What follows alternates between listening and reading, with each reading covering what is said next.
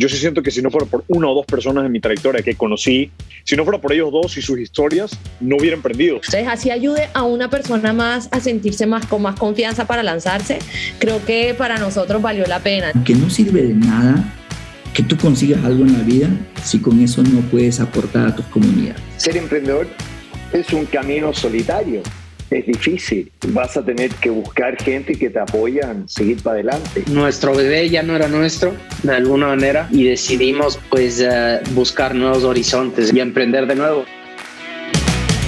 ¿Alguna vez has escuchado el dicho no inviertas en growth hasta no haber encontrado product market fit? Pues esa teoría queda descartada, o al menos para mí un poco más clara, después de esta espectacular conversación con nuestro invitado de hoy, Dylan Rosenberg. Dylan es un argentino, founder y head of growth en Growth Rockstar, un programa para emprendedores y profesionales que quieren incursionar o sobresalir en áreas de growth, producto y marketing. Dylan ha sido un emprendedor bootstrap durante toda su vida y para poder hacer crecer sus empresas sin necesidad de inversión de capital de riesgo, tuvo que implementar frameworks de growth se volvió tan apasionado por el tema que en poco tiempo se volvió consultor de startups importantísimas en Latinoamérica. Esta conversación es un must para todo founder, profesional y mentor. No solamente startups, sino para cualquier empresa que tenga un mindset de crecimiento exponencial. Está abriendo la séptima edición del programa Growth Rockstar. Yo personalmente participé en uno de los programas y te recomiendo aplicar no te lo puedes perder. Con ustedes, Dylan Rosenberg. Agradecemos a nuestro nuevo sponsor, Marca Protegida. Formalizar tu empresa es un buen negocio.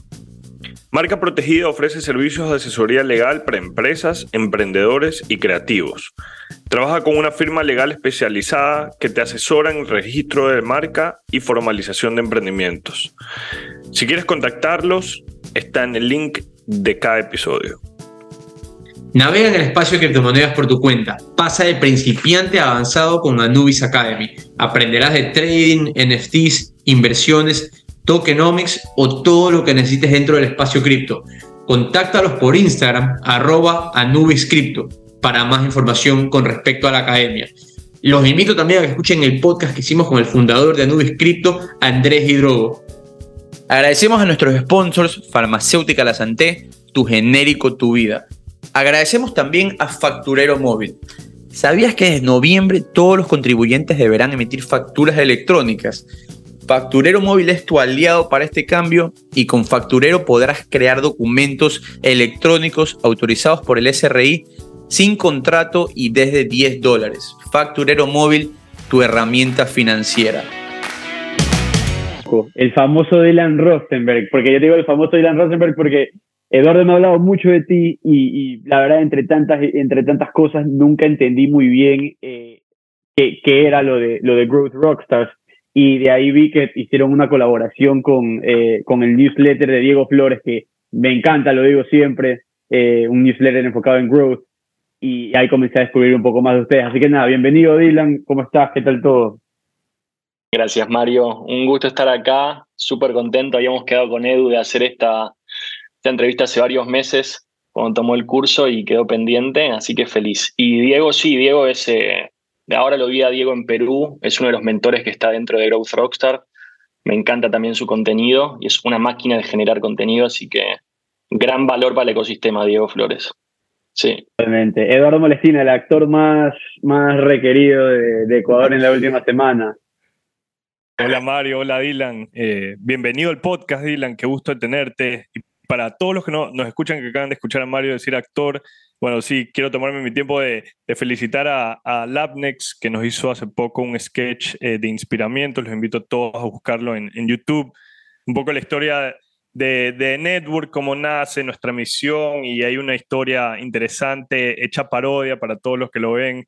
Eh, ni Mario ni yo somos bailarines, ni mucho menos, así que Chéverísimo. Eh, y qué gusto tenerte, Dylan. Eh, también le quiero mandar un abrazo a Fe Torres. Eh, Fe, que, es un contacto que tú me pasaste, tiene ahí muchas preguntas interesantes que entraron a esta, a esta, entrevista, bueno, a esta conversación gracias a él. Así que un saludo para él. Y un poco empezar eh, un, tema, un tema particular que estaba escuchando en el podcast de Robbie Fry que le hace a Clara Gold, que para esto es eh, la former eh, growth manager de Rappi, que una vez que estaba viajando por Latinoamérica, se dio cuenta que le fascinó el kitesurf. Y me comentó Fede Torres que a ti también te fascinó el que a ti también te fascina el kitesurf y los deportes de vela. Así que debe haber una similitud en temas de growth eh, pero cuéntanos un poco de dónde viene esta, esta pasión a este deporte. Me Mira, me mencionás, me mencionás a Clara, te voy a hacer un paréntesis ahí porque me parece que, que suma para el podcast. La primera vez que la conozco a Clara Gold, tenemos una, hacemos una videollamada hace cosa de 7, 8 meses y ya la teníamos programada hace una semana para conocernos y que ella comience a ser mentora en, en dentro de Growth Rockstar. Y llego a la videollamada y ella está con el, con el, con el iPhone, con el mobile, ¿no? En la en el Zoom. Y le digo, hey, Clara, ¿querés, ¿querés hacer la videollamada en otro momento? Me dice, no, no, eh, yo estoy acá en la playa a punto de hacer kitesurf, estaba en la playa, pero hablemos 30 minutos de, de growth, contame. Y empezamos a hablar en medio de la playa ella y yo en la oficina de growth, porque Clara es una mente que, que vuela. Eh, así que sí, compartimos esa, esa pasión y quedó ese recuerdo. Y yo kitesurf hace cosa de cuatro o cinco años, fanático, en el medio me fui a vivir en... Viví cinco meses en una ciudad de España que se llama Tarifa, que es uno de los mejores sitios para hacer kitesurf en España. Durante el año es un pueblo de 20.000 personas y en el verano hay como 60.000 que estamos todos haciendo kitesurf y ahí, ahí despegó y nunca dejé de hacer. Y te ayuda mucho a conectar con gente, porque quienes hacemos kitesurf hablamos de vientos, de todo lo que hablamos. Yo hablo de viento y hablo de growth. Hablo de esas dos cosas en mi vida. Ah. lo que me pareció extraño fue en esta conversación con Fe que nunca me mencionó fútbol y tú vienes el país más futbolero que existe. Eh, yo decía, bueno, me va a decir que es hincha de Boca, hincha de River, algún, algún, algún equipo para, para comentar de fútbol. Pero interesante lo de kitesurf y, y en algún momento tenemos que tener a Clara Gold aquí el podcast es sencillamente espectacular. Igual, de fútbol, de fútbol podemos hablar. Yo, Fede no lo habrá mencionado, pero yo soy un fanático del fútbol. El tema es que ah, Fede se debe acordar que yo dejé mi carrera de futbolista a los 18 años. En un momento me esguincé los dos tobillos varias veces y dije, nunca más toco una pelota, pero no me quiero ir por ahí porque estamos hablando todo la tarde. Yo soy muy argentino, yo estoy muy feliz, vengo de festejar mucho a Messi, entonces, si no, por ahí va a ser una charla totalmente distinta. Eh. bueno, entonces, entonces metámonos, eh, como, dicen, como dicen los argentinos, vamos directo a los bifes. Estábamos aquí investigando un poco y hay, un, hay, hay una, hay una estadística que me llamó la atención. Eh, el reporte es del 2019, pero no estoy tan seguro que las cosas hayan cambiado. Entonces decía que las startups eh, de este estudio, eh, que eran B2, B2C companies, gastan casi el 50% de sus dineros de, inversión en Facebook y Google Ads como, como herramienta de crecimiento. ¿Te sorprende esto? ¿Te parece normal? ¿Tiene, ¿Es efectivo? ¿Qué, ¿Qué, qué, nos puedes decir tú que estás en esto todos los días? Porque es muchísimo. 50% de los VC dólares van a Google y a Facebook. No, no me sorprende para nada la, la métrica de cuándo dijiste que era 2019? Sí esperaría que en este año, donde el mindset de todos hacia profitability y negocios más eficientes y, rentables, esperaría que ese número esté cambiando, pero, pero lo, veo, lo veo normal, normal en los últimos años, donde venimos de una, de una, locura de dinero barato, donde la mayoría de las startups lo que venían haciendo era hacer un lindo pitch deck, conseguir dinero de, de VCs, matarse por, ese, por conseguir ese dinero y una vez que entraba el dinero en la cuenta, simplemente llamar a Mark Zuckerberg y a Larry Page y decirle, te damos todo el dinero. Eh, fíjate si puedes hacer tu magia y traernos usuarios o clientes y después vemos si esos números generan algo, pero si no, igualmente en ocho meses vamos a levantar una próxima ronda, con lo cual tampoco importa. Eh, entonces, no me sorprende para nada ese, ese, esa métrica. Sí estoy si no la acompaño. No es, no es la forma en la que yo, en la que, en la que me gusta que la gente que está conmigo opere negocios. Y creo que, que este año esa ficha nos cuajó todos, ¿no? Yo tampoco soy el, el, el, que sabía que esto venía, ni mucho menos, mm. pero creo que el, mercado se está alineando hacia, hacia cambiar esa métrica, forzadamente. y lo veo muchísimo. growth, obviamente, el término, como todo en el mundo de Venture Capital, el término eh, que quizás o sea, no es tan intuitivo, growth, crecimiento. ¿Qué quieres decir con esto? Nosotros, por ejemplo, en The Network, eh, con Eduardo estábamos hablando antes de esto, recordando de cuando recién empezamos, y obviamente no teníamos para gastar en, en Facebook o en Google, y era, ok, sacábamos un episodio, me acuerdo clarito, con alguien que estaba en el mundo de las cervezas artesanales. ¿Cómo hacemos para que la gente nos escuche? ¿A quién le va a interesar esto, aparte de las personas que ya nos han escuchado otros episodios de temas totalmente diferentes? Entonces, literalmente íbamos a Instagram y a Facebook y le escribíamos a, no sé, te digo, 200, 300 cuentas de cervezas relacionadas con cervezas artesanales o con una cervecería o lo que sea escucha el podcast, escucha el podcast, escucha el podcast. Y eso nos ayudaba a crecer y veíamos un pico. Obviamente tomaba mucho tiempo, era trabajo hormiga, pero ayudaba. Eso, eso tan sencillo que te acabo de explicar, ¿es lo que tú ves como growth o, o, qué más sería? Bueno, a ver, me parece fantástico lo que hicieron eh, y, y veo que les viene dando resultado. Cuando hablamos de growth, hablamos a mí me gusta separar muy rápido, ni bien empiezo a hablar de growth con alguien, me gusta separar muy rápido y alejarme de lo que es solo pensar en adquisición. Entonces, hmm. a mí me gusta declarar en el primer momento, llevar la charla growth no es solo adquisición o adquirir muchos usuarios o encontrar un truco para adquirir muchos usuarios muy rápido. Em, growth al final es, growth es como crecer. Yo siempre digo lo mismo y caigo como, trato de caer en la cuenta de que growth es todo y últimamente estoy diciendo eso, growth es todo. Es, un negocio. como El founder de un negocio debería estar haciendo growth, debería ser el más interesado en crecer. Entonces, growth tiene que estar en todo, en cómo adquiere usuarios, obviamente, pero también cómo los activo, cómo los llevo a, experimentar mi propuesta por primera vez, en su caso un capítulo de su podcast, para que después queden hooked, queden enganchados y sigan consumiendo su contenido. Y ahí empieza a, cómo los retienes en el tiempo. En su caso veo que lanzan un podcast por semana eh, un poco, si quieres, como el, gran, el gran genio, lo mencionaste ahora a, Diego Flores, el gran, genio de esa estrategia creo que hoy en día es Bizarrap, ¿no? Que empezó haciendo sus... Tiene, Diego Flores, que lo mencionaste, tiene un post muy lindo sobre Bizarrap, donde habla como de, hey, Bizarrap es el nuevo experto en growth en el 2023. Es este chico productor de música que... Hmm consigue una gran estrella que lo acompañe, lanza una gran canción y al tiempo lanza otra y todo el mundo que escuchó la canción de Shakira quiere encontrar, quiere mm. escuchar la canción de, de Piqué y después la de Daddy Yankee y así y los mantiene hook forever, ¿no?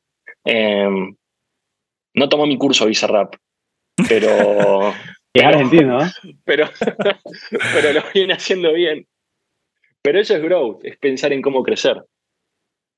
Ahora, esa es, es un pensamiento que yo creo que em, es, es, nuevo, tal vez es novedoso, tomando en cuenta eh, que antes growth, o al menos yo hasta poder llegar a tu curso, growth era cómo puedo hacer que mi métrica de usuarios pase de 50 a 200, a 500, a 1000, a 1500, a 10000 y en general y, también eso viene eh, con un driver de el propio fondo de inversión que te dice tienes que escalar el negocio, tienes que irte a otro país, tienes que mostrarme ciertos KPIs que me digan que estás adquiriendo una base importante de clientes cuando es B2C, ¿no? Estamos hablando, creo que en este ejemplo B2C, pero tú ya lo englobas como todo. ¿De dónde viene ese, o sea, cómo llegas a dar a esa analogía y englobarlo como todo y no centrarte en lo que seguramente muchos lo hacemos? Bueno, yo creo que em, lo interesante que a mí me sucedió en mi carrera es que yo, en, algún punto, si me, si me intentas comparar a mí con cualquier otra persona que haya tenido un rol de growth manager, em, por ejemplo, yo vengo un costado totalmente distinto, porque yo siempre fui emprendedor primero y todos mis negocios siempre fueron bootstrapped. Em, yo nunca, nunca ni salí a buscar inversión en ninguno de mis proyectos y tengo startups desde que tengo 15 años más o menos. Em, entonces, yo ya comencé seteado de otra forma, yo nunca viví el, el, la vertiginosidad, vertiginosidad de trabajar en un Rappi, por ejemplo, en su etapa temprana, cuando iba a Valuation de Unicornio y esa locura de tener que crecer como sea. Yo no pasé por eso, yo pasé por Bootstrap, entonces yo siempre fui más de frameworks. de crear un growth engine, de, innovar, de hacer algo nuevo, hacerlo bien, generar un motor de growth que funcione y luego cuando funcione empezar a meterle más para que, para que genere más crecimiento, pero con unit economics que sean sostenibles. Entonces, mi carrera fue de ahí. Y luego yo, cuando entro más al mundo de growth, ya sabiendo que yo empiezo a ser un emprendedor 100% enfocado en growth, empiezo a hacer advisories y, y de nuevo mantuve este chip, porque yo venía a las empresas con mi chip emprendedor, entonces cuando yo iba a hacer un advisory, lo primero que hacía es, hagamos el fine tuning de lo que ustedes están haciendo, intentemos hacer algo que funcione. En el medio podemos hacer un experimento medio loco, pero montemos algo que funcione y después ustedes van a tener... O sea, era como que el proyecto mío de lo traemos a Dylan como advisor y Dylan llega para armar la maquinita de, de crecimiento. Y después ustedes esa, esa, maquinita meten lo que quieran y, y, traten de explotar lo máximo que puedan, vayan por todo. Pero primero esto, esta primera parte también tratemos de hacerla bien. Porque si no, lo que sucede con empresas es que uno avanza mucho, pero después llega un día donde alguien dice, hey, ¿por qué el último mes no crecimos? Y la respuesta es, porque los últimos cuatro años venimos haciendo todo mal. Y le veníamos pegando a la métrica que el VC quería, no sabemos ni por qué. Quizás a fuerza de promociones, quizás a fuerza de hacer cosas o fuerza bruta de founders de más de último momento para mostrar los números que quieren mostrar. Pero cuando haces análisis decís, no, no, si quieres hacer algo prolijo o, o, algo bien, tenemos que volver tres años para atrás y reconvertir todo. Eso es lo que suele pasar.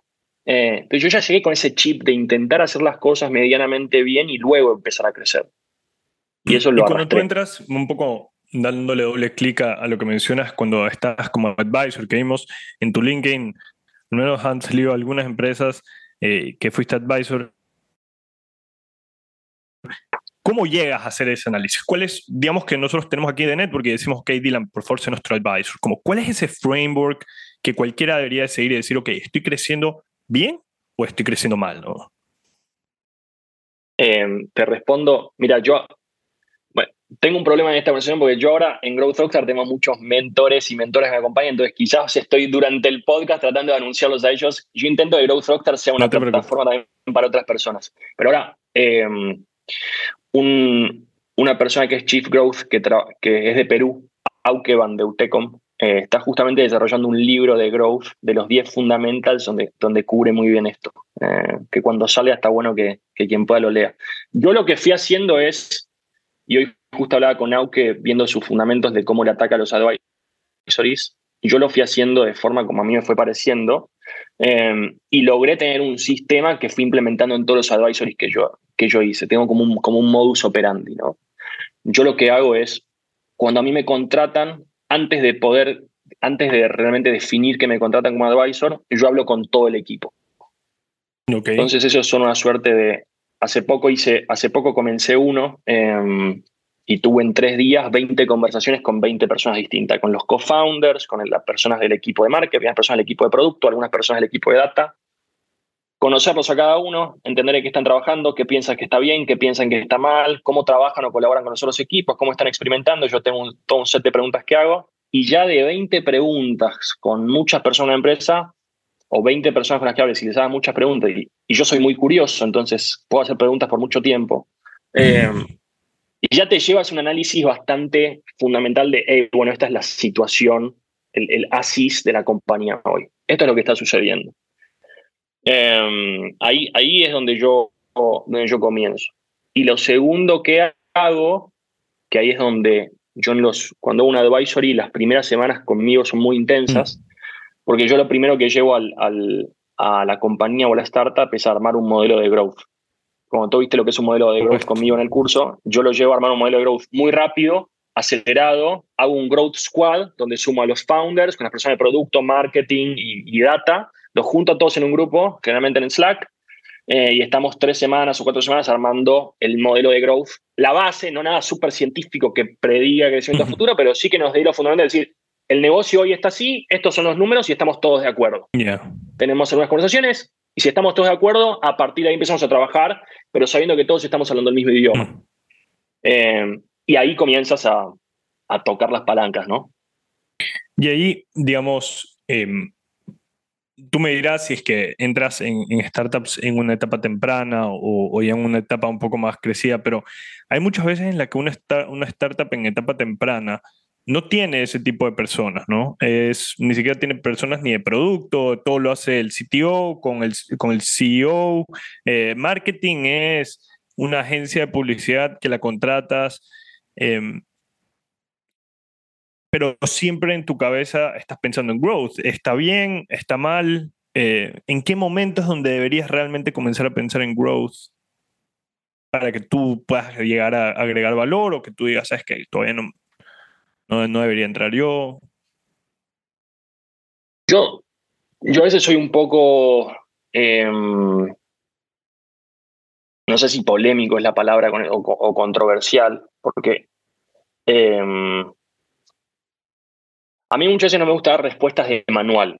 O sea, no me gusta responderte lo que dice el libro y que todo el mundo diría lo mismo, ¿no? Entonces, igualmente te respondo. Lo que todo el mundo te respondería a esa pregunta es, si haces una startup, encontrar Product Market Fit, después de Product Market Fit, tenés un negocio que puede escalar, ahí suma growth. Yo pienso totalmente opuesto. Yo pienso que pensar oh. en growth tiene que estar en una startup desde el día uno. Yo pienso que un, yo pienso un founder cuando tiene una idea del negocio que quiere hacer, cuando está en, el living de su casa pensando la idea, yo pienso que esa persona en ese momento debería estar pensando cómo esta idea puede crecer.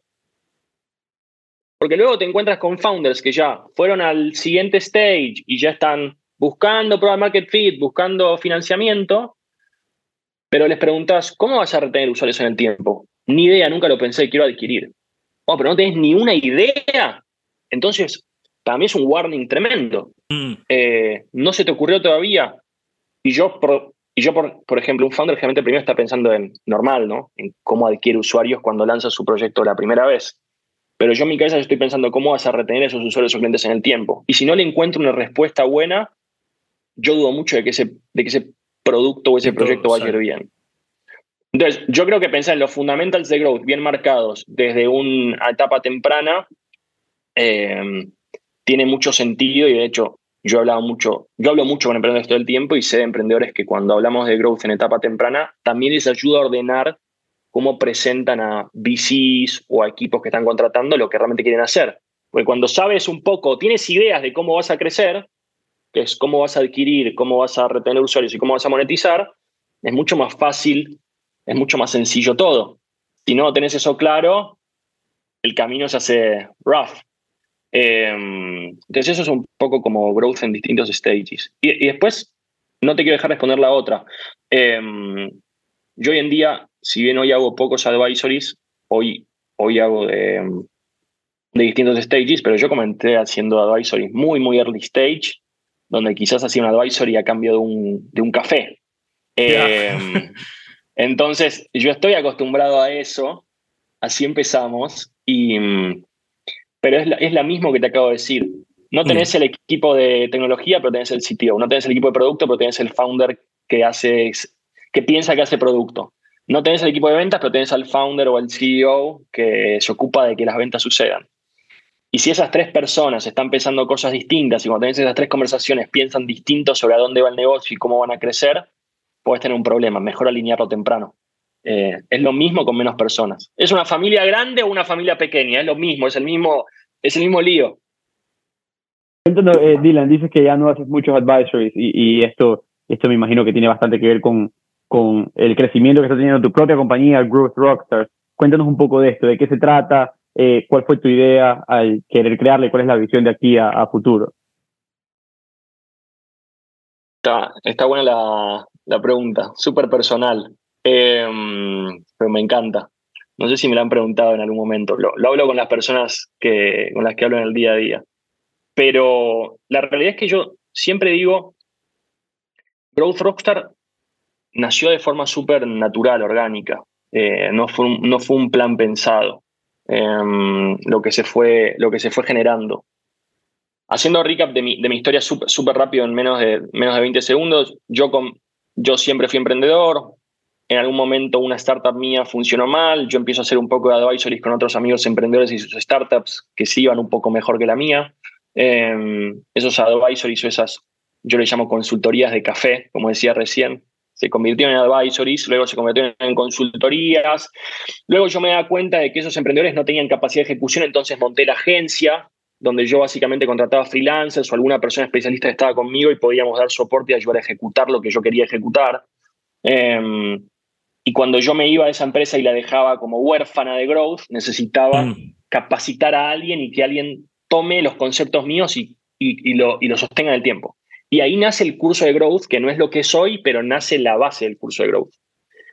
Luego el curso de growth se abre al público muy a poco, a growth managers, luego a product managers y el curso se va actualizando hasta que llega también a founders y empieza a crecer Growth Rockstar. Yo en el medio sigo haciendo advisories eh, y ahí empezamos a encontrar un sentido a Growth Rockstar y un sentido al camino que yo quiero recorrer y lo que a mí, lo que a mí me gusta, porque yo, yo tengo un tema, a mí me gusta hacer proyectos donde eh, yo me divierto. Yo amo lo que hago, es, esa, es, esa es la gran suerte que yo tengo, siempre digo lo mismo, yo amo lo que hago.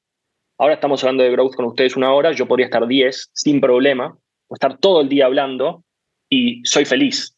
Eh, no soy tan feliz como cuando lo vi a Messi con la copa, pero soy feliz. Entonces, esa es la gran, la gran suerte que yo tengo. Y mm, lo que empezó a suceder es que, como decía vos, Mario, vi que Growth Rockstar empezó a crecer y que las personas me lo pedían mucho. Eh, y yo en Growth Rockstar realmente fue cuando conocí lo que era Product Market Fit de manual. Yo vi, lo viví en Growth Rockstar. A ver, esa, cuéntanos esa, un poco acerca esa, de eso. Esa fiebre, la mejor, no hay una descripción específica de Product Market Fit, ¿no? Pero yo creo que la mejor eh, es la que tiene eh, Andreessen Horowitz, no me acuerdo cuál de ellos dos, me parece uno de ellos, que dice, Product Market Fit es cuando estás ofreciendo algo, eh, pero ni tenés que venderlo, la gente viene y te lo quiere arrancar de la mano. Y en determinado punto a mí me empezó a suceder eso. En un punto que eso fue hace un año, eh, a mí me pasó que de repente me escribía la gente por LinkedIn y me decía, por favor, déjame ser parte del curso, quiero entrar, es súper importante para mi empresa, me sigue pasando hoy en día.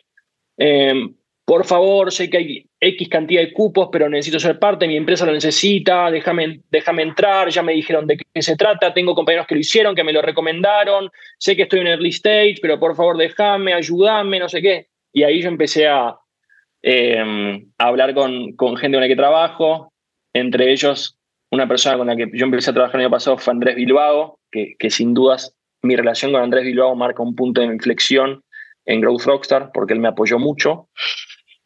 Y cuando veo eso, eh, fíjate que lo primero que te dije, no sé si salió grabado, pero yo ahora estoy volviendo a vivir en España, a vivir en Argentina. Yo llevo tres años viviendo en España.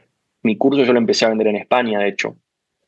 Y cuando veo esto dije, wow, tengo algo muy fuerte para hacer en, en Latinoamérica, tengo algo que la gente, que la gente valora, que es, son personas que están en el ecosistema al que yo pertenezco, que son startups, emprendedorismo, tengo algo de valor para ofrecer, quiero darles todo lo que yo pueda. Eh, y por eso la decisión de venir a, a, volver a vivir a la TAM, empezar a hacer eventos en persona aquí, empezar ahora a desarrollar más cursos, empezar a desarrollar más nuestra comunidad, porque yo entiendo que a donde yo quiero, donde yo quiero ir, la visión de Growth Rockstar es que Growth Rockstar ayude a profesionales y founders a tener un mayor impacto en sus compañías, que yo entiendo que va a repercutir en que tenga un mayor impacto en la región.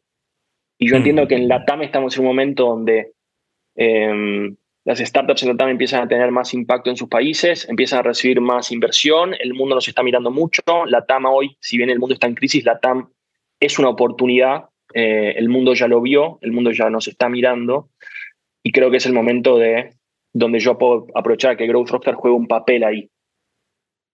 Eh, no sé si un papel primario, secundario, terciario, no sé, pero yo quiero que Growth Rockstar juegue un papel ahí eh, y, y toda nuestra visión va hacia, va hacia ese lado, apoyar mucho a nuestra región y, a, y, a, que crezcan, a que crezcan nuestros profesionales, a que crezcan entonces nuestras startups, a que crezcan entonces nuestros países, a que crezca la región total.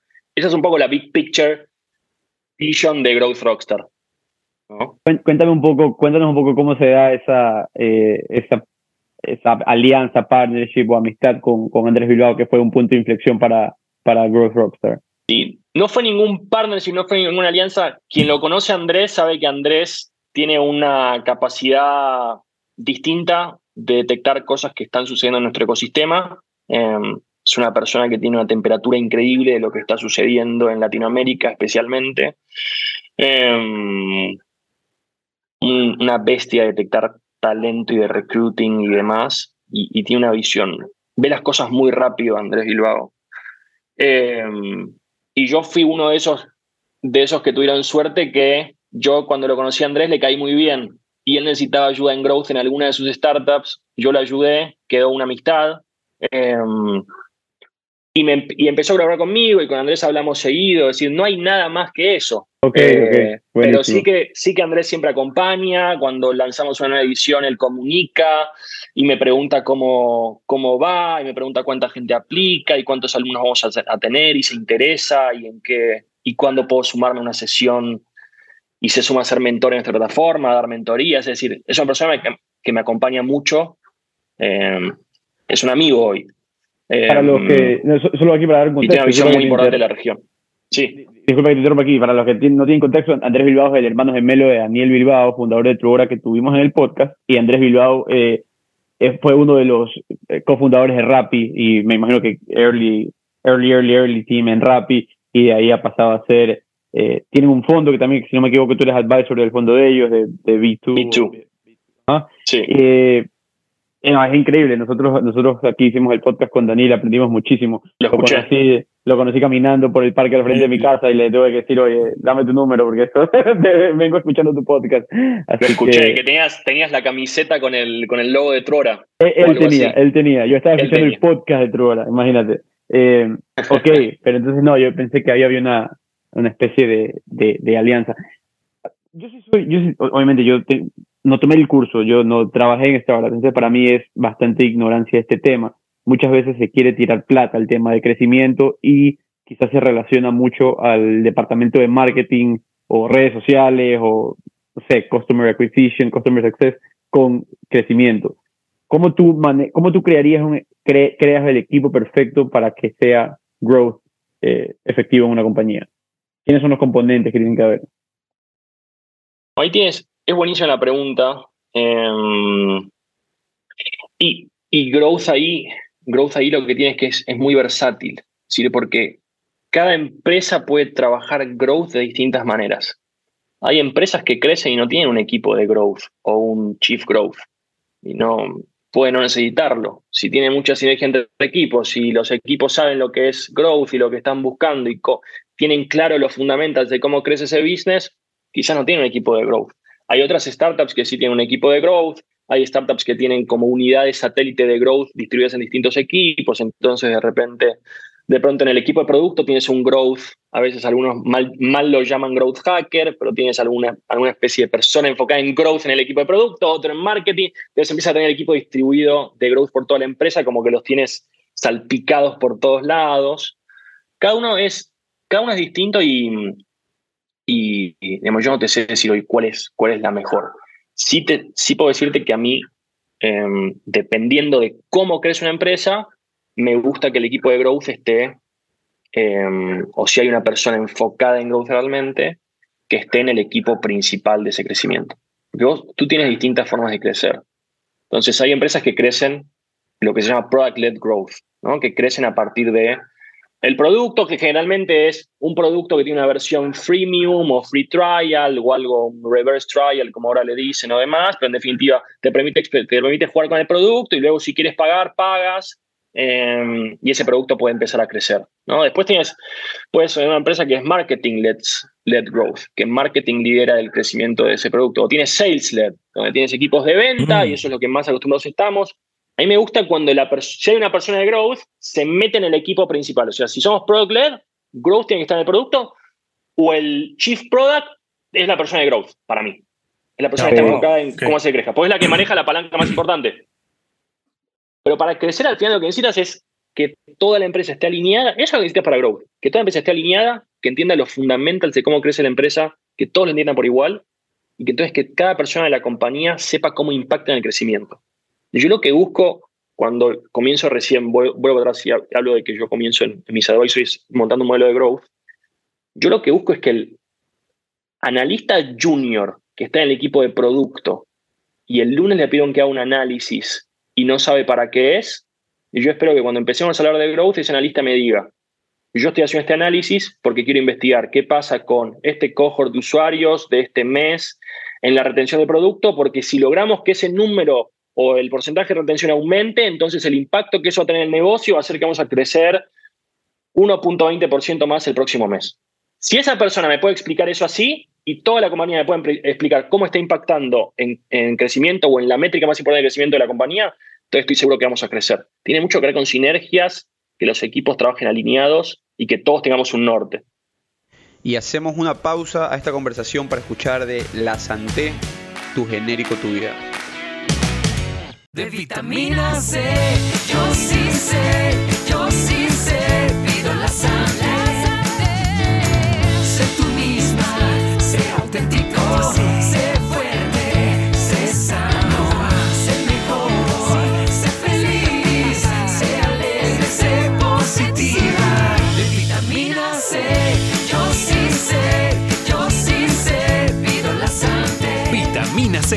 la Santé, tu genérico, tu vida. Y conocimiento definitivamente, o sea, y para serte honesto, yo, o sea, definitivamente creo que eso lo aprendí en tu curso, porque antes de, antes de eso no, no era un, un tema que yo manejaba y en el momento en el que yo estaba trabajando en una startup.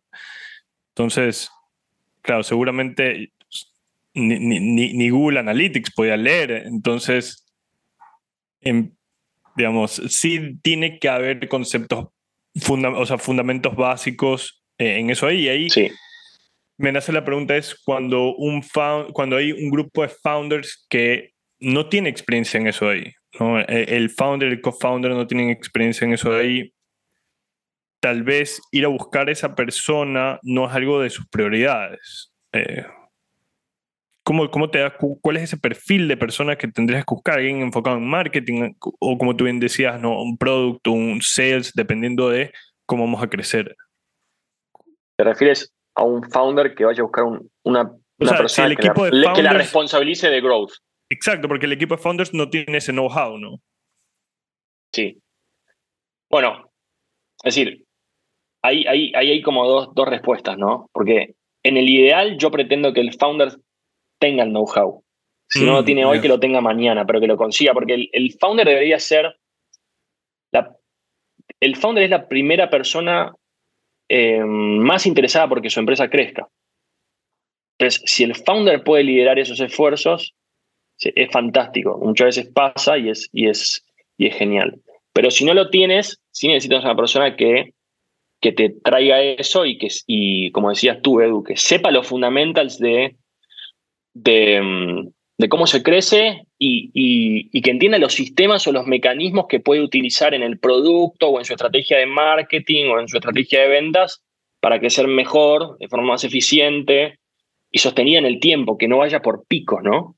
Eso- Es que eso es lo que suele pasar. De repente crecemos mucho, no crecemos, Claro, crecemos inviertes mucho, en, no una- crecemos. inviertes en un post, digamos que por ahí es tu, tu crecimiento, inviertes en el post, saca el post y, y, y, y- vuelves. Ah, acá sacas un episodio con alguien súper conocido y obviamente, o sea, eh, eh, sí, lo vemos, lo vemos. Hay, hay una, hay una cosa interesantísima que me gustaría un, un poco tocar aquí.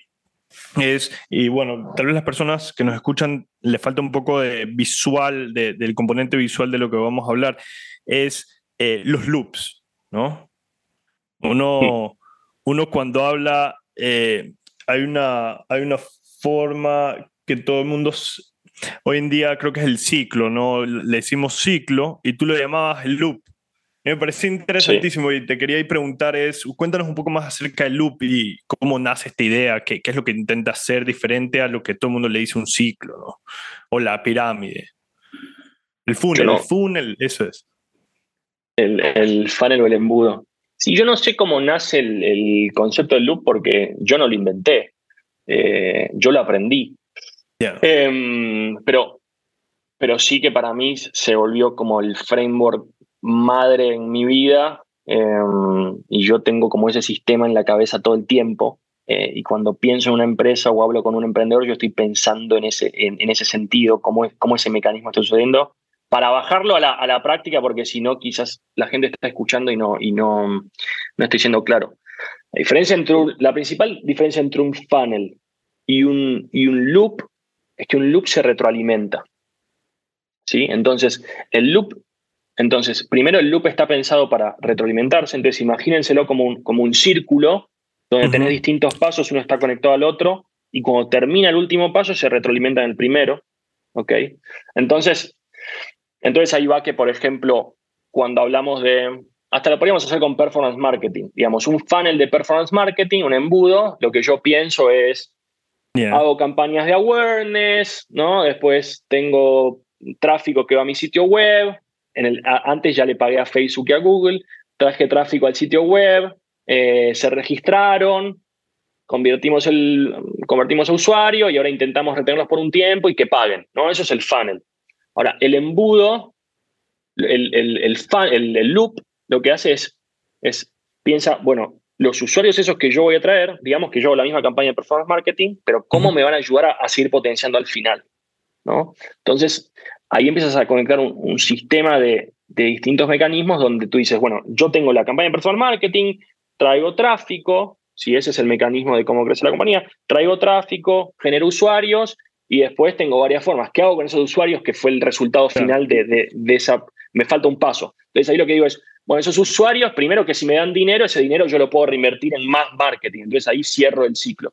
Pero también esos usuarios pueden empezar a pensar cómo traen otros usuarios o otra forma de tener más dinero para invertirme más en más performance marketing o empezar a invertir en otras cosas o cómo esos usuarios me, me ayudan a invertir en contenido y ese contenido yo lo indexo y genero más usuarios. Y entonces cuando empezás a crear varios ciclos así que todos están, están conectados, ahí empezás a vivir un poco lo que es el crecimiento o el efecto interés compuesto. Y en el medio, en el medio de eso, igualmente, lo más importante es que, es que para pensar ese sistema, lo que tuviste que hacer es pensar, em, pensar las áreas juntas. Tuviste que pensar marketing, producto, ventas en conjunto. Porque lo que tú te sucede en el embudo es lo que tenés, lo tenés dividido.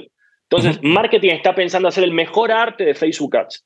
Y mm, producto, producto está pensando hacer el mejor producto. Y ventas está pensando en el mejor mail que le puede mandar a la persona que estuvo en el producto para que pague. Cuando, cuando haces growth, con los fundamentals bien, bien marcados, si estás pensando en ciclos o estás pensando en growth loops, lo que estás pensando es todo junto. Entonces, no pensás todo por separado, vos empezás a pensar, como tengo que cerrar el ciclo, pienso, quiero traer personas, pero quiero traer, quiero traer las personas adecuadas, el tráfico que voy a comprar, que sean esas personas que van a realmente llegar a la primera experiencia de uso del producto. Y de esa experiencia de uso del producto, que es el paso 2, quiero hacerla especialmente para esas personas que están viniendo a mi producto por primera vez. Y quiero que el producto me ayude a retener a esos usuarios un poco en el tiempo, porque después necesito que esos mismos usuarios me ayuden a generar más usuarios. Necesito que tengan una buena experiencia de producto. Y necesito que el equipo de ventas esté combinado con el mensaje de marketing y con el equipo de producto para hablarles en el momento perfecto. Entonces, empezás a pensar todo junto y empezás la bola nieve. Dice, ya aquí Bueno, está Growth explicar. Rockstars, el, el- el- el curso. ya deberíamos de cobrar por dar este, este ¿Qué tan, qué tan diferente es eh, enfocarse en growth cuando estás dando un servicio en vez de, de estar vendiendo un producto? Eh, por ejemplo, estás... Eh, Growth Rockstars vende un curso, entre muchas otras cosas, que ya podemos hablarlo. Un abogado vende sus servicios legales. ¿Qué, qué veri- ¿Enfocarías de diferente manera el growth? ¿Hay, hay, hay diferentes formas de verlo? Totalmente. Em, porque yo. Porque, por ejemplo, Comenzar- y, y- y te lo digo, Sí. te lo digo porque, porque te hago la pregunta, porque cuando tú me estabas hablando del, del loop, me hace total sentido, pero para mí, por ejemplo, como abogado, yo digo, ok, claro, yo cierro el loop cuando el cliente que traigo, primero que nada, que le doy un buen servicio, y con él eso va y habla de, me, me recomienda, básicamente. Y así, y así otro, y otro, y otro. Sí. Ah, Sí, por eso más o menos te preguntaba. Em, te, lo, te, lo, te lo voy a desarticular porque sí, los fundamentals de growth los puedes usar. Es, es- es- es como un framework, ¿no? No es que sirve para unas cosas y para otras, no. Es, es, es aprender a pensar en, en cómo crecer un, un business. Entonces, suponte. Yo siempre trato de, y, y últimamente lo estoy haciendo cada vez más, en lugar de hablar como en, como en chino, trato de ir a cosas más, más prácticas para que más personas lo puedan utilizar en el día a día. Yo digo que la forma de aprender a, a- a pensar en crecimiento es primero poder responderte cuatro preguntas. Y yo creo que si las puedes responder medianamente bien, entonces yo entiendo tienes una claridad suficiente de cómo crece tu negocio. Son cuatro cosas. Contéstame cómo adquieres usuarios o clientes hoy. ¿Sí? Por ejemplo, en tu caso, cómo llegan tus clientes a tu estudio. ¿Cómo los llevas a una gran primera experiencia de uso de producto o de uso de tu servicio? Lo más rápido posible, cómo los haces a experimentar tu propuesta de valor lo mejor posible y lo más rápido posible, cómo luego los retienes en el tiempo y cómo los monetizas. Si me puedes explicar esas cuatro cosas, eh, entonces tienes una idea de cómo creces. Y una vez que desarticulas esas cuatro por separado, ahí empiezas a pensar en qué puedes hacer en cada una para potenciar, ¿no? Entonces, suponte, tú me dices, tú tienes bien tus clientes, vamos a hacer ejercicio un poco con el rápido, así on the spot, pero hagámoslo con estudio de abogados. Un estudio de abogados normal, yo no conozco de esto, pero puedo imaginar que vienen clientes, referido por algún cliente que ya tuvo alguna experiencia con el, con el estudio, los reciben, el cliente tiene un caso que quiere tratar, el abogado le hace un quote, le hace un, un- presupuesto, trata, el, trata eso, lleva un tiempo, ¿no? Tiene que resolver el, el- problema que tiene el cliente el abogado en ese momento. Y si, el, si hacen bien ese trabajo, entonces ese, cliente va a estar retenido y el próximo vez que tenga un, un tema legal va a referir mismo abogado, ya pagó por el deal, ¿no? Y después va a referir a otro. Ahora, lo, lo, lo- lo abres así en los cuatro stages. La primera pregunta es, ¿cómo le llevaste a esa persona a experimentar tu propuesta de valor lo mejor posible y lo más rápido posible? Si tú tuviste que esper- que esperar a que el resultado del- de lo que hiciste para ellos siendo abogado sea favorable, quizás pasaron meses, no sé, quizás pasó mucho tiempo. ¿Podrías Claro. haber hecho algo antes para que ellos ya, el día que te contrataron, empiecen a referirte a nuevas personas y te ayuden a crecer a vos más rápido? Entonces ya estás teniendo más personas en tu, en tu, en tu loop y empiezas a tener más clientes y todavía quizás no empezaste a hacer un, un- trabajo para ellos que puede, que puede llevarte varios meses hasta que te refieran. Quizás entonces en el medio tenés que pensar también en monetización. ¿Podés hacer un deal distinto como abogado? Por ejemplo, un abogado tiene que cobrar todo por adelantado o tiene que cobrar todo al final cuando tiene un resultado favorable, favorable o puede, por ejemplo, hacer un plan de pagos más pequeños, pero plan de pagos mensuales. Entonces, suponte, yo tengo un caso de 10 mil dólares. ¿Me lo tienes que pagar todo hoy? Altísima fricción. Hay personas que no quieren pagar 10 mil dólares hoy. ¿Lo tienes que pagar cuando terminó el, el- contrato del abogado, que quizás es en un año? O podemos decir, hey, hagamos lo siguiente, pagame 200 dólares por semana. Y cuando voy llegando a distintos milestones, me vas reforzando y vas pagando un poco más. Entonces esa persona va a experimentar la propuesta de trabajar con el abogado mucho más rápido, fue mucho más sencillo empezar a trabajar con ese abogado y ya lo va a empezar a referir, entonces empiezan a entrar más personas en el loop, el abogado ya está monetizando. Estoy desarticulando acá tu negocio Sí, muy no, rápido. y me, me parece, para me mí es parece sencillo excelente. hacerlo. Fabuloso, por si acaso. Para mí es sencillo hacerlo, pero, y no, no sé si lo estoy diciendo bien, quizás me decís tu negocio como distinto, pero lo que digo es, cuando empezás a pensar las cuatro juntas y las desarticulas así, ya podés empezar a pensar formas de, o cómo llevo a, a que experimenten mi propuesta de valor lo más rápido posible y se los hago fácil, ¿no? Claro. Y que vean mi valor y que ya me puedan empezar a recomendar. ¿Puedo cambiar la forma de monetizar? Estoy, la forma de monetizar quizás es difícil para que la persona me quiera contratar rápido. ¿Cómo facilito eso? Así los entran y luego, si a mí lo que me importa es el lifetime value, pensá el cliente de un abogado como un- qué lifetime value tiene. Si yo le cobro mucho hoy por un deal, pero después le fui tan caro que no quiere volver, quizás me conviene mantenerle un fee mensual y saber que lo tengo los próximos 20 años como cliente y que en esos 20 años me va a traer un montón de amigos como clientes más. Si empezás a pensar el business así, eh, bueno, quizás nos interesante. asociamos y, Eh. y conquistamos el, el mercado de en Miami. no sé. Súper, súper, súper interesante.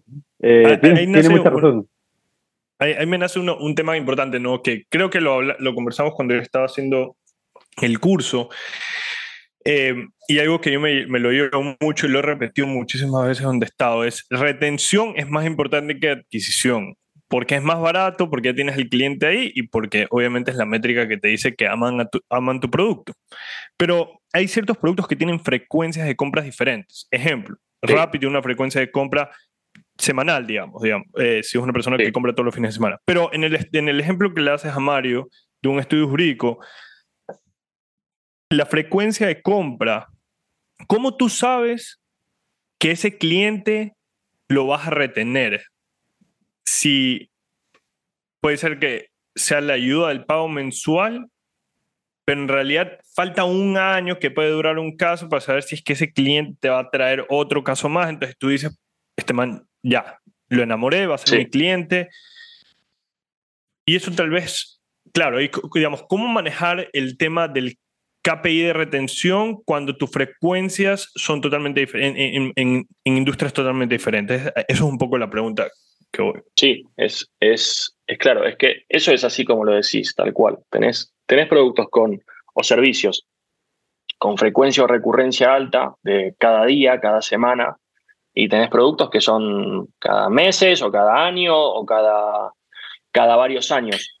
Cada, cada producto y cada modelo de negocio lo vas a tener que atacar distinto y vas a tener distintos objetivos. Al final, obviamente, te van a importar los unit economics.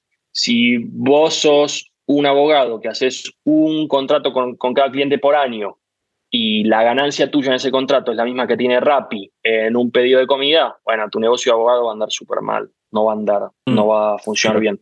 Pero, pero sí, eh, entonces la retención que vas a medir es distinta, porque Rappi quiere que los clientes consuman por Rappi todas las semanas. Ojalá a futuro la gente consuma por Rappi todos los días. Ese será el, el- la visión 2030 de Rappi. ¿no? Claro. Eh, un abogado, quizás con un deal al año, el, el, el, el- LTV o, o la ganancia que le representa ese, ese único cliente ya les, le es suficiente. Y el, tema que tenés es cómo haces que el próximo año te contrate de nuevo a ti. Las estrategias son totalmente distintas, ¿no? Quizás, por ejemplo, un abogado debería estar generando más, más contenido o enviarle a sus clientes una vez al mes un reporte de cómo ve no sé, los temas en los que es especialista, entonces va generando ese thought leadership en sus clientes y entonces yo sé que el año que viene, cuando tengo un tema con abogados o tengo un problema laboral o contractual o demás, digo, este abogado todos los meses me muestra los casos que gana y me dice qué tan, lo que sabe y lo que aprendió y lo que aprendió la ley el otro mes, entonces me da mucha confianza. Ahí te metes en tema de psicología de usuario. ¿Por qué una persona quiere contratar a un abogado? Creo que, no sé si estoy diciéndolo bien o mal, pero imagino que va mucho por la confianza. Entonces el abogado va a tener que trabajar en brindar confianza de distintas formas durante todo el año para que el año que viene, cuando tengas que decir qué abogado vas a contratar, yo sea el que más confianza te dio. Porque te demostré que yo sé más que el resto, porque estoy más en tema, porque trabajo más rápido, porque mi equipo creció mucho el año pasado y te lo estuve demostrando, porque te mandé una foto de cada nuevo empleado que contraté, entonces sabes que hay personas que van a llevar los casos. Bueno, entonces seguramente la retención la vas a trabajar bien. Va a ser una retención anual, pero va a ser más saludable. Y ahí eh, tengo que llevar esta pregunta al tema del venture capital, porque muchos fondos o muchos founders erróneamente piensan que hay ciertos KPIs que tienen que presentarle a sus founders y en un negocio donde tú tienes una frecuencia de un plazo muy largo, ¿cómo puedes demostrar eso? Desde tu perspectiva como advisor, ¿cómo tú logras demostrar que tu cliente está reteniéndose si todavía no pasa ese año, año y medio, no tienes tiempo, tienes que salir a levantar capital? ¿Cómo le digo a mi, a mi, a mi fondo que, oye, ese D- Dylan Rosenberg que le di un crédito a 24 meses, cuando sea en vez de 25, va a decir, en vez de irme con una tarjeta de crédito, voy a ir a comprar nuevamente con esta fintech, digamos. Sí. ¿Cómo, cómo, hace, cómo es ese approach? O sea, Y ahí tienes que buscar un, como un leading, un leading indicator de esa retención. Suponte que yo tengo un email, yo mando, te, te hago algo súper simple. Sigamos con el mismo caso porque para la gente creo que está bueno cuando seguís con algo, van, van atando los, los puntos. Em, si yo tengo ese cliente que tomó el caso con el abogado hace un año, pero yo mando un mail mensual o un mail quincenal y, y lo van abriendo y de repente responden un email o le mandan una pregunta a mi equipo de, de- de, um, Customer Service, ¿no? O mandan una pregunta al abogado directamente. Entonces yo entiendo que ese cliente tiene un engagement conmigo. Yo entiendo que en algún momento dentro de un año, cuando quiera resolver algo, va a estar, va a estar conmigo. Viene abriendo mis Mm. emails, de repente hacen una pregunta, demás. Hay un leading indicator de que ese cliente va a retener. Estamos hablando de un caso muy difícil porque también el, el, el caso de un cliente de un abogado no lo puedes predecir, ¿no? Quizás ese cliente nunca tiene un problema o cerró la empresa, Claro, entonces no tiene que ningún contrato y también se va. Bueno, hay, hay cosas en el medio. Pero extrapolado a otros, a otros proyectos, vos podés tener eh, leading indicators que te digan si lo vas a poder retener si tienes una frecuencia baja en el tiempo, ¿no? O también lo que puedes hacer, que es una estrategia que a mí me gusta mucho, es tener como lo que se llaman productos adyacentes. ¿Qué quiere decir? Yo tengo un producto de frecuencia muy baja, em, pero puedo, puedo desarrollar un producto de frecuencia más alta que me ayude a traccionar ambos, ¿no? Entonces, el caso más, más conocido de eso yo creo que es el de Airbnb. Yo me voy de vacaciones una o dos veces por año, pero Airbnb intentó fomentar el producto suyo de experiencias. Entonces la idea de experiencias de Airbnb es que, o experiences, eh, es que vos experiencias puedes tener más seguido. De repente querés, ir a hacer un viaje o, una noche romántica o qué sé yo, y si lo haces en Airbnb, podría ser un lead indicator. No sé cómo funciona ese proyecto, eh, pero lo mismo puedes tener de distintos, distintos productos. Uber puede tener que tú uses un, un auto, un coche una vez por semana o menos, pero de pronto Uber también tiene bicicletas, tiene patinetes eléctricos, demás, que son más baratos, los puedes usar todos los días y sigues usando Uber, ¿no? Entonces, son algunos ejemplos de productos adyacentes que puedes ir creando también.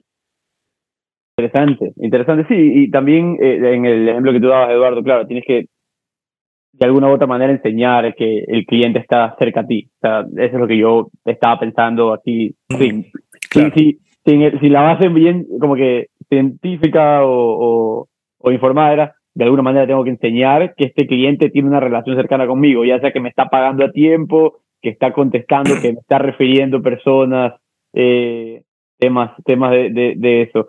Dylan, tú también tienes, aparte de Growth Rockstars y el curso que das, tienes un tema donde tú puedes pagar por mentoría, que me parece súper interesante, y quisiera que nos expliques un poco. Y también veo acá que tienes el free trial, así que ahí estás practicando, practicing what you preach, básicamente, ¿no? Y ya, porque yo puse, pues quiero entrar al free trial, y claro, ahí me ponen, ok, pero necesito tu, necesito tu información, y es como que, ah, buenísimo. Ok, cuéntame un poco de qué se trata Eh, este, este tema.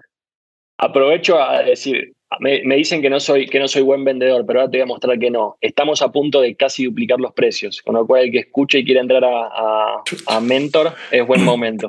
Hay que, sacar un, hay que fíjense- sacar un descuento de network ahí, al menos, para que Después me entren dicen si, escuchando si, si sé vender. Mi papá dice que no soy bueno vendiendo. Eh, pero sí, Mentor es, Mentor es el proyecto más reciente de, de Growth Rockstar.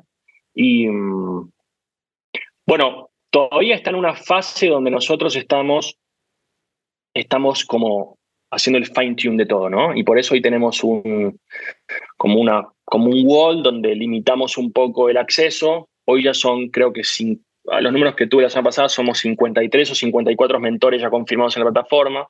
Eh, y entonces nosotros vamos dejando o permitiendo acceder a personas teniendo el ratio controlado para que no suceda que de pronto tenemos un montón de personas queriendo tomar mentorías de 30 minutos con nuestros mentores, al punto de que nuestros mentores no tienen tiempo en sus agendas, porque nuestros mentores son todas personas, son top eh, founders operators o líderes de compañías de, la TAM. Algunos de los que mencionamos en el podcast son, por ejemplo, Andrés Bilbao es uno, eh, Clara Gold es una mentora, Auke es otro, Diego Flores es otro, son todos perfiles que están, imagínense las agendas que tienen y destinan algo de su tiempo a conversar con personas del ecosistema y también poder apoyarlas.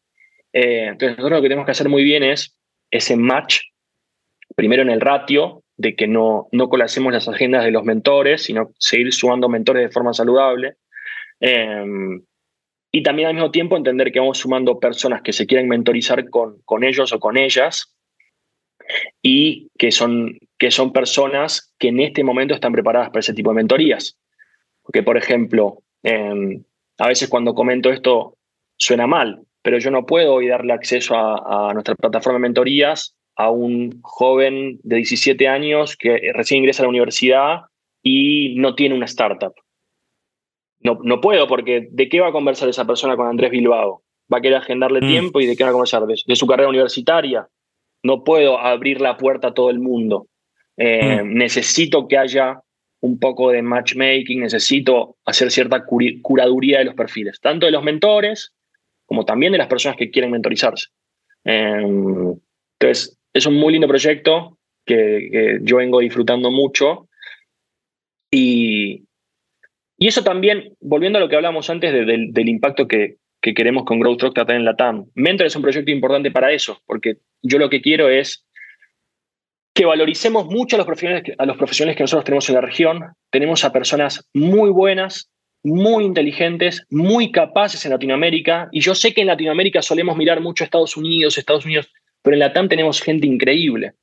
Y yo lo que quiero hacer con Mentor es valorar todo ello y, y que Growth Rockstar sirva como una plataforma para estos perfiles Eh, algunos son más conocidos, pero te mencioné cuatro y son más de 50, dentro de poco serán más. No todos son conocidos como Andrés, eh, pero sí que son todas personas que reclutamos uno a uno y que son súper capaces y que tienen un montón para aportar, y un montón de conocimiento, un montón de experiencias.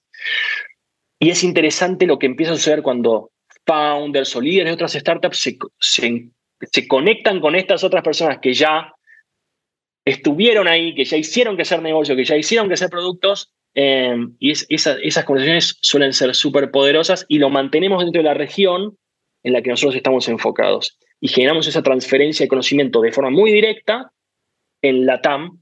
eh, y, y, bueno, es un proyecto con... Me entusiasma mucho, es un proyecto con el que yo estoy muy contento, sí. Bastante, porque eh, es una realidad que cuando obviamente vemos bastante a los emprendedores eh, o thought leaders de Estados Unidos en tema de emprendimiento, eh, ellos, muchos de ellos dan su servicio en mentorpass.com, que es bastante similar a lo que tú estás haciendo acá. Sí, pero muy. yo me, me- me he metido, me he metido a ver y es extremadamente caro. Es prohibitivo pagar 1.500 dólares para estar una, unos 40 minutos con alguien. Obviamente, si es que tienes una compañía y un pain muy específico, quizás lo valga. Pero, pero acá puedes pagar, me imagino que mucho menos o un poco menos y tener a mentes Sí. brillantes que han construido compañías grandes de igual manera, pero en Latinoamérica. Así que no, me gusta bastante, lo, Sí, lo vamos además- a publicar. Y además, fíjate, obviamente, obviamente conozco MentorPass y hay otra yo.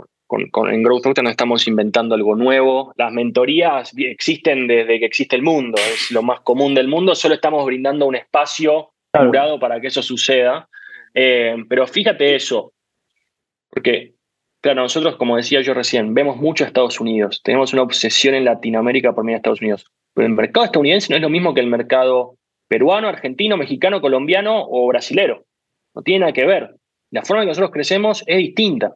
Hay fundamentals que son iguales. El- el- los fundamentos de growth son los mismos.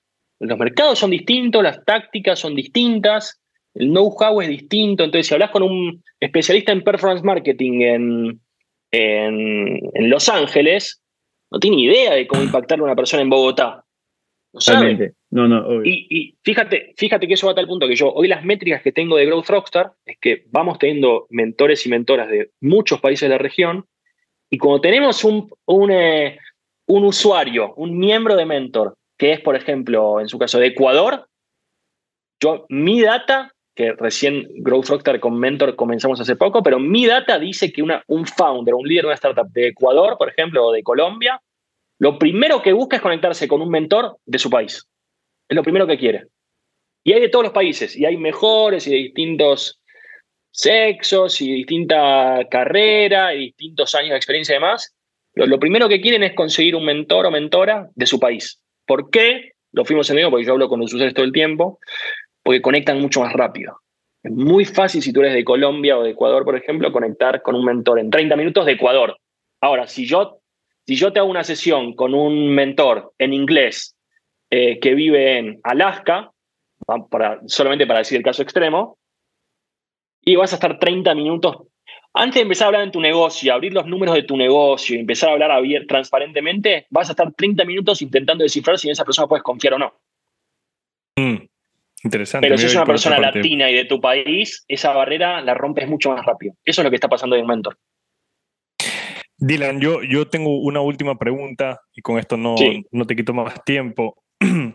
Em, así breve, ¿cuál es la forma de growth más extraña, pero lo que más ha resultado? Que, tú hubieses dicho, "Puta, esto no va a funcionar nunca y funcionó, que has visto en, en, tu- en tus años?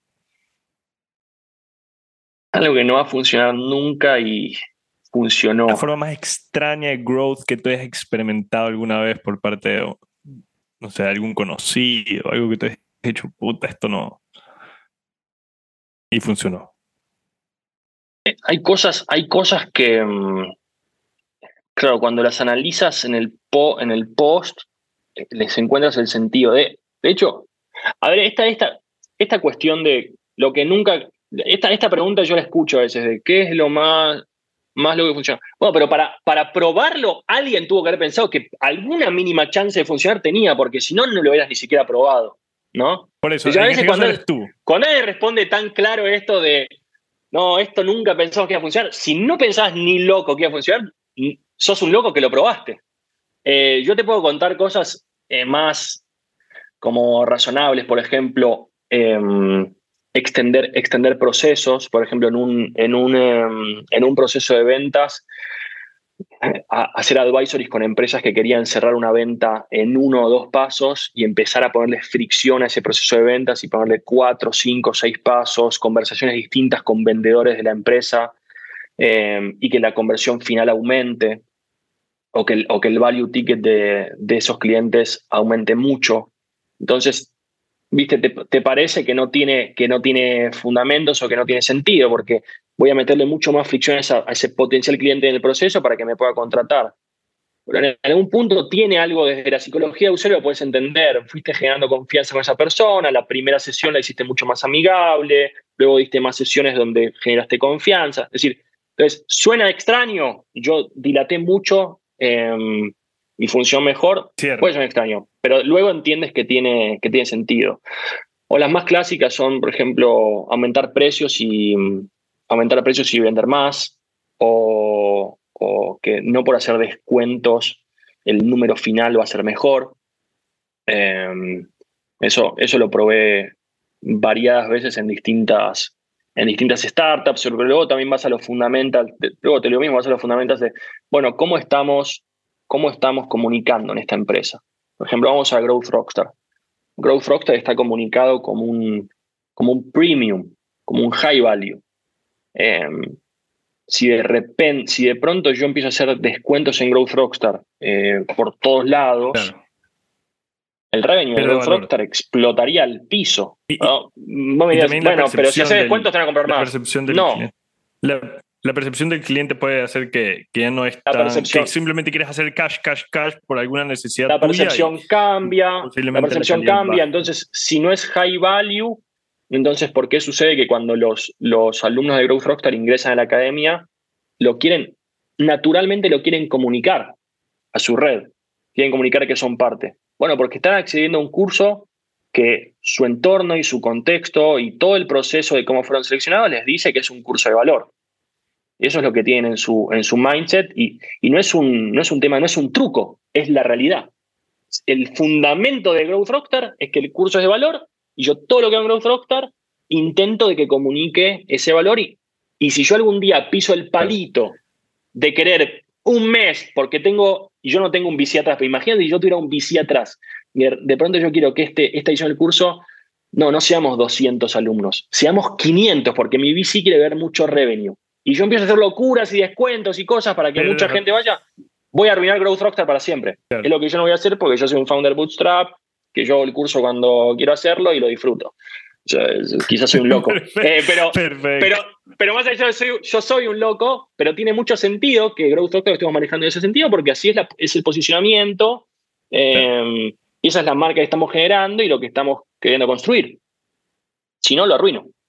Parece, me parece una excelente forma de pensarlo. Es lo mismo acá cuando nos dicen muchas veces eh, personas que quieren escuchar muchos temas en The Network, ¿no? Eh, eh, eh, fueron las elecciones en Ecuador. ¿Por qué no hablan de política? ¿Por qué no hablan de tal? ¿Por qué no hablan de tal? Y cuando lo intentamos, porque es cosa que a veces nos interesa, nos íbamos muy, a- nos íbamos muy atrás, muy afuera de la esencia de Network y corríamos el riesgo de poder dañar Claro. la marca. Entonces, eh, eh, es muchas veces estar enfocado en eso. Pero, Ilan, por mi parte, yo te quiero definitivamente agradecer por tu tiempo. Ha sido, ha sido excelente todo lo que hemos podido conversar. Eh, si no tuviera que ir a recoger a, a, a mi. a- Bueno, si no tuviera que ir a, a la rutina de la noche con el bebé que está recién nacido, me quedaría conversando media hora más, pero, pero nada, por mi parte, muchísimas gracias y espero que cuando estés acá en Miami vengas a, Ojalá. No, gracias a, a ustedes, gracias Mario y, y Edu por el, por el espacio. Lo teníamos pendiente y, y lo hicimos. Yo encantado. Sepan que me valoro mucho el, el espacio y que me inviten. De verdad que lo agradezco, lo aprecio, lo valoro y, y además, como dije antes, lo paso bien porque yo hablar de growth es, para mí es eh, mi naturaleza, con lo cual lo, lo disfruto muchísimo más si hablamos de, de ese tema. Si hablamos de fútbol, no sé si me encanta el fútbol, no sé si puedo una hora y media. Hay que hacer Pero de otro, growth, hay que de hacer growth- otro, de growth yo sé que puedo. Así que, y sé que, que lo pasó bien. Así que gracias. No, chéverísimo. Muchísimas gracias, Dylan. Para nosotros es un placer siempre tenerte aquí. Como le decimos a todos nuestros invitados, el mayor de los éxitos de Network es tu casa. Tenemos un newsletter que se llama 4.0. Vamos a comunicar el link del, del, del curso. Todavía no subas los precios. Espérate un rato y que aquí los ecuatorianos vamos a entrar. Pero chéverísimo de tenerte y lo que necesites, pues siempre a las órdenes. Así que te deseo lo mejor y muchísimas gracias por tu tiempo. Gracias, que estés muy bien. Gracias, chicos. Gracias por habernos acompañado otro episodio en The Network y si disfrutaron el episodio, compártanlo con sus amigos y déjennos un comentario o review en su plataforma de podcast preferida. Este episodio es editado por Luis Fernando Silva.